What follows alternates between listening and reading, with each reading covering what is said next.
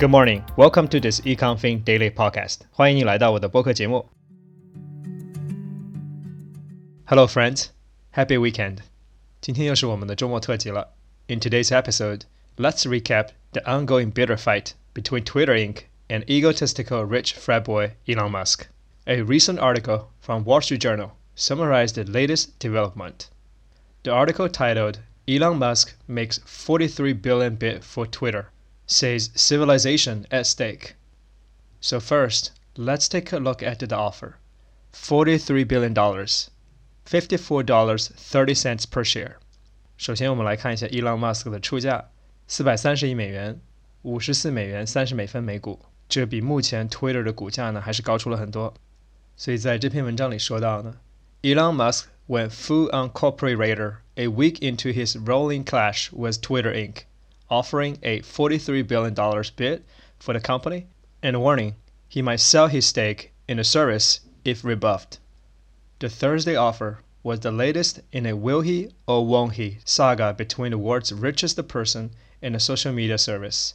The offer was at once serious. Ms. Musk disclosed it in a federal filing, and at the same time tinkered with humor. 从目前伊朗马斯出价来看呢，这个价格并不低，但相比 Twitter 股价呢，这并不是它五十二周来的最高价。五十二周的最高价呢，达到了七十八美元。单从股价看呢，Twitter 是有可能拒绝这个 offer 的。在公众号里呢，有一个 price chart，you can do a comparison. Second, let's take a look. Why did he do that?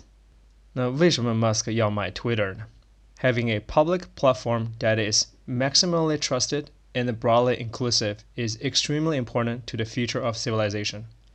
I don't care about economics at all, Mr. Musk said Thursday in an interview with the TED conference in Vancouver. 伊朗马斯克说呢，他想买 Twitter 的原因呢，并不是说想赚钱。He is already the richest person on the planet, right? 他说呢，It's about a civilization. It's about inclusiveness. I'm sure there's a recording for his speech on the TED conference you can listen to that as well. Third, let's look at the game plan. As is often true with Mr. Musk, his dalliance with Twitter is unfolding at a rapid speed, partly in public, and in a manner hard to imagine from any other modern business leader.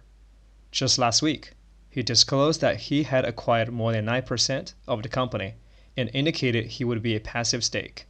He quickly amended his plan to allow for possibility he would go active, then accepted an offer to join the board, then said this week he wouldn't join the board after all.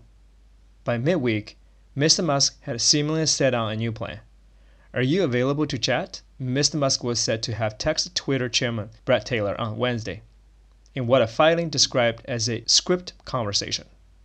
I'm not playing the back and forth game. Mr. Musk separately told Ms. Taylor, I have moved straight to the end. Twitter needs to be transformed as a private company. Mr. Musk said in the filing, Twitter has extraordinary potential. I will unlock it. Elon Musk 对 Twitter 的并购呢，可谓是一波三折。一开始呢，他 disclose 他有 nine percent of the company stock，他只想做一个所谓 passive investor。很快呢，他就改变了主意，他想做一个 active investor。Twitter 呢邀请 Elon Musk 成为董事会的成员，但是过了几天呢，他又拒绝成为董事会的成员。根据目前的 public filing 呢。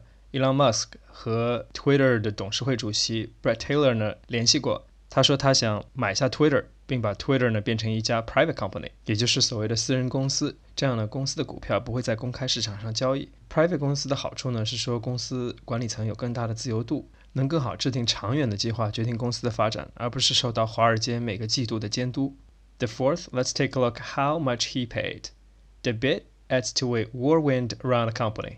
Mr. Musk began by buying Twitter shares on January 31st when the stock traded at $36.83, according to a filing earlier this month. Those purchases continued through April 1st. Mr. Musk's stake in the company was made public April 4th, and the plans for him to join the board were announced on April 5th. 从目前来看呢，Elon Musk 已经在他的 Twitter stake 里面赚了不少钱了。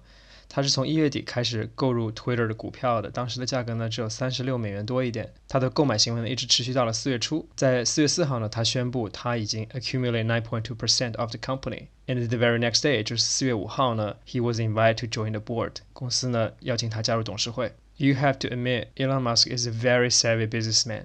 你必须承认，Elon Musk 是一个非常精明的商人。通过这一系列的并购和很多 public announcement，he's making himself more famous than he already is。 最后呢，我们来看一下 Twitter 的 response。Twitter confirmed that it had received an offer and said its board would review the proposal. It is also weighing a so-called poison pill, a legal mechanism that would prevent Mr. Musk from significantly increasing his stake in the company, according to a person familiar with the situation. 目前来看呢，Twitter 的 board 董事会呢，并没有说他们会怎么做，但是呢，他们确实承认他们已经收到了 Mr. Musk 的 offer。 同时呢，Twitter 也宣布，他们正在考虑是否要使用所谓的 Poison Pill，也就是毒药计划呢，来阻止 Elon Musk 对公司的并购。所谓毒药计划呢，就是公司向其他股东发行更多的折价的股票，这呢会 dilute the acquired share，也就是让并购者呢，或者说敌意并购者的股份缩水。这是一个非常常见的 anti-acquisition mechanism. All right, that's kind of a quick recap of the story. 这大概就是这两个星期有关于 Elon Musk 和 Twitter 公司争斗的一个简短的 review. I'm sure there will be more stories coming in the next couple of days. 你可以在今天的 show notes 里呢找到节目的摘要，同时呢，同名公众号里呢也提供了完整版，供你做参考。好了，今天的节目就到这儿了，感谢你的收听，祝大家周末愉快，Have a great weekend. I see you next week.